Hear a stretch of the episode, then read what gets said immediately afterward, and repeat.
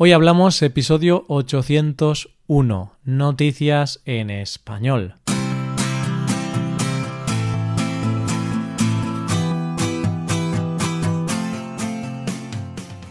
Bienvenido a Hoy Hablamos, el podcast para aprender español cada día. Ya lo sabes, publicamos nuestro podcast de lunes a viernes. En nuestra web tenemos contenido extra relacionado con este episodio puedes ver la transcripción completa y una hoja de trabajo con explicaciones y ejercicios que te ayudarán a practicar el vocabulario de este episodio.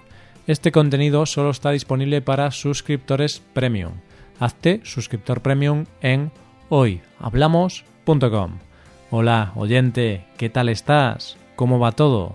Ya se acaba el mes de febrero, el mes más corto del año, el mes de los carnavales, y pasada la locura, que son las fiestas de carnavales, hay que prepararse para un nuevo mes.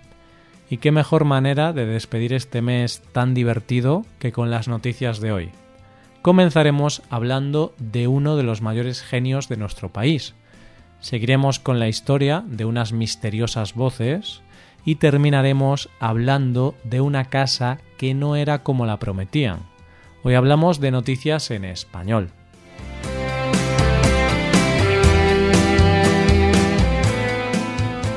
Siempre hay alrededor de las grandes estrellas y de los grandes genios un aura de misterio y de extravagancias.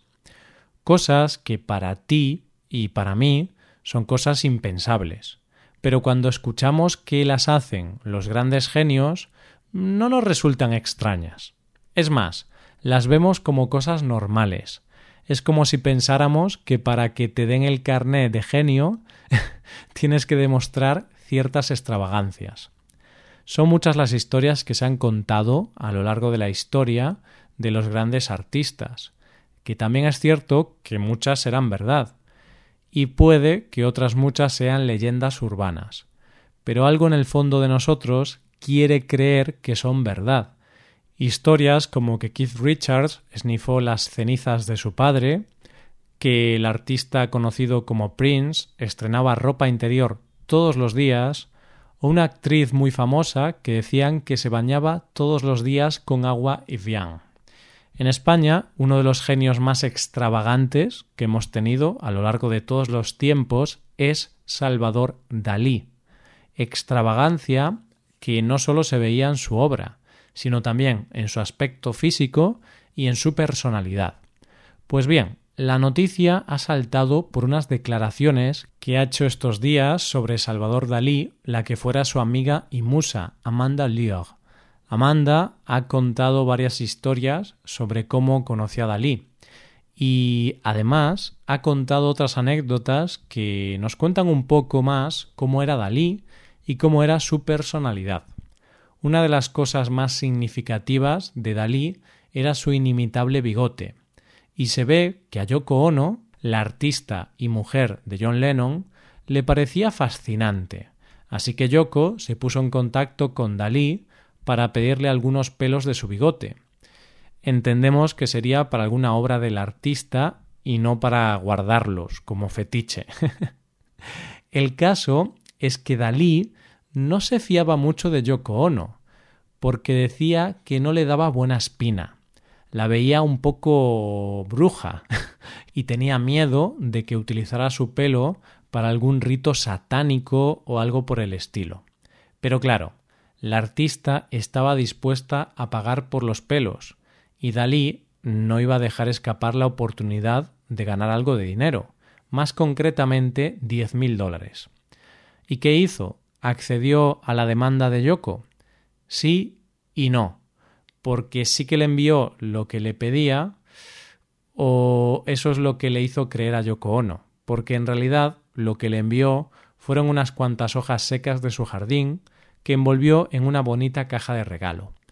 Así que Yoko Ono pagó diez mil dólares por unos pelos del bigote de Dalí, que en realidad eran unas cuantas hojas secas de su jardín. Y la verdad es que este gesto de Dalí no sé si llamarlo extravagancia o simplemente timo. Pero bueno, los genios son así. Vamos con la segunda noticia.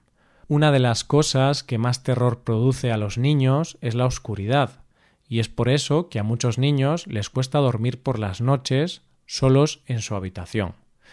Yo recuerdo, cuando era pequeño, que tenía mucho miedo por las noches, y me levantaba llorando diciendo que en mi habitación había personas, monstruos y cosas así, aunque en realidad era sugestión pura y dura, y en el fondo no quería dormir solo, pero es que aún hay veces hoy en día que la oscuridad de la habitación, cuando estoy en un estado de nervios o algo así, me hace ver cosas que no son. ¿No te ha pasado nunca que estás en la cama y te despiertas en medio de la noche y te parece que hay una forma extraña en la habitación? Y cuando te das cuenta es la sombra de la ropa en una silla. Está claro que los monstruos no existen, y que la mayoría de los casos son producto de la imaginación y de la sugestión. Pero, ¿qué pasaría si en tu habitación pasaran cosas realmente extrañas y no fuera producto de tu imaginación? Sé que parece un capítulo de Stranger Things, pero en realidad es algo que está pasando en una casa de Lockport, Illinois, Estados Unidos. Todo empieza cuando la hija de la familia se despierta a mitad de la noche. Acude a la habitación de los padres y les dice que en su habitación se oyen voces. Los padres, como es lógico, piensan que es cosa de la niña. Pero cuál es su sorpresa cuando acuden a la habitación y se dan cuenta de que es cierto, se escuchan voces, y no te creas que se escuchan voces cualquiera, oyente, sino voces que hablan de Jesucristo, nada más y nada menos. Y no es que se escuchen de manera puntual, sino que lo llevan escuchando años. Y a veces se escucha música también. Evidentemente, lo primero que pensaron es que dentro de la pared de la habitación de la pequeña, de nueve años, podría haberse quedado un altavoz o algo así, pero no. En la pared no había nada. La familia llamó a la policía, que lo único que pudo hacer es comprobar que efectivamente de la pared salía música y voces hablando de Jesucristo, e incluso reconocieron un anuncio de una cadena de radio cristiana.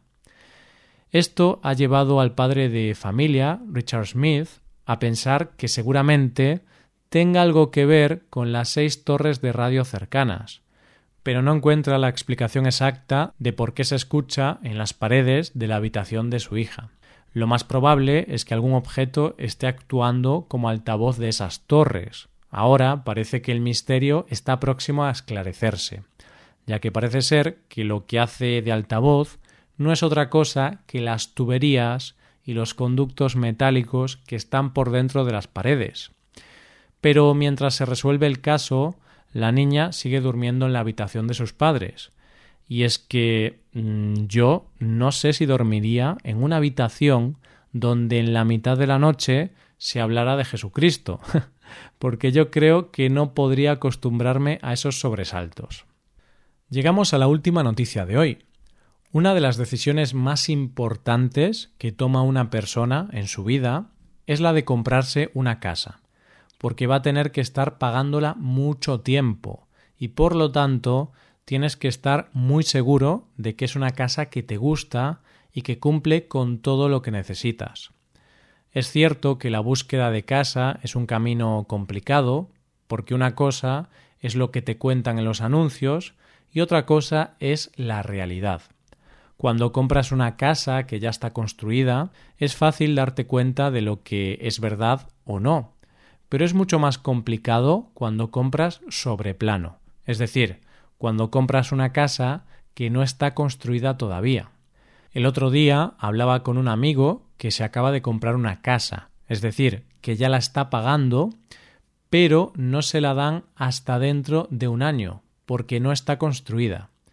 Él me decía que tiene un poco de miedo, porque ha invertido todo su dinero en esa casa y realmente no sabe cómo será al final.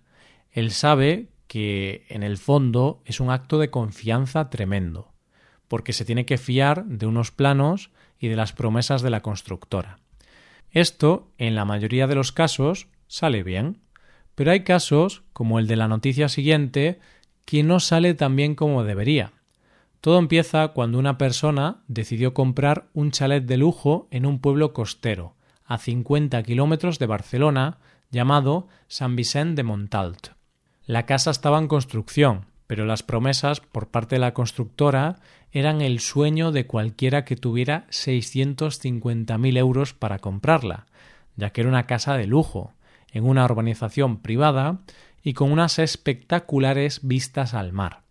El problema fue que cuando por fin tuvieron la casa, las vistas al mar no eran como prometían, ya que les habían construido una casa delante, con lo cual no había vistas al mar.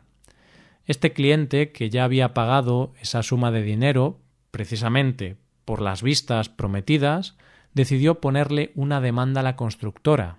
¿Y qué ha pasado? Pues que el Tribunal Supremo le ha dado la razón al cliente, ha anulado la compra y condena a la constructora a devolverle todo el dinero de la compra más el IVA de la operación y los intereses generados desde que interpusieron la demanda el Tribunal Supremo ha admitido los argumentos del cliente, que afirma que la constructora le llevó a un error esencial al hacerle creer que iba a tener unas vistas espectaculares, y que si no hubiera sido por eso, nunca hubiera comprado esa casa.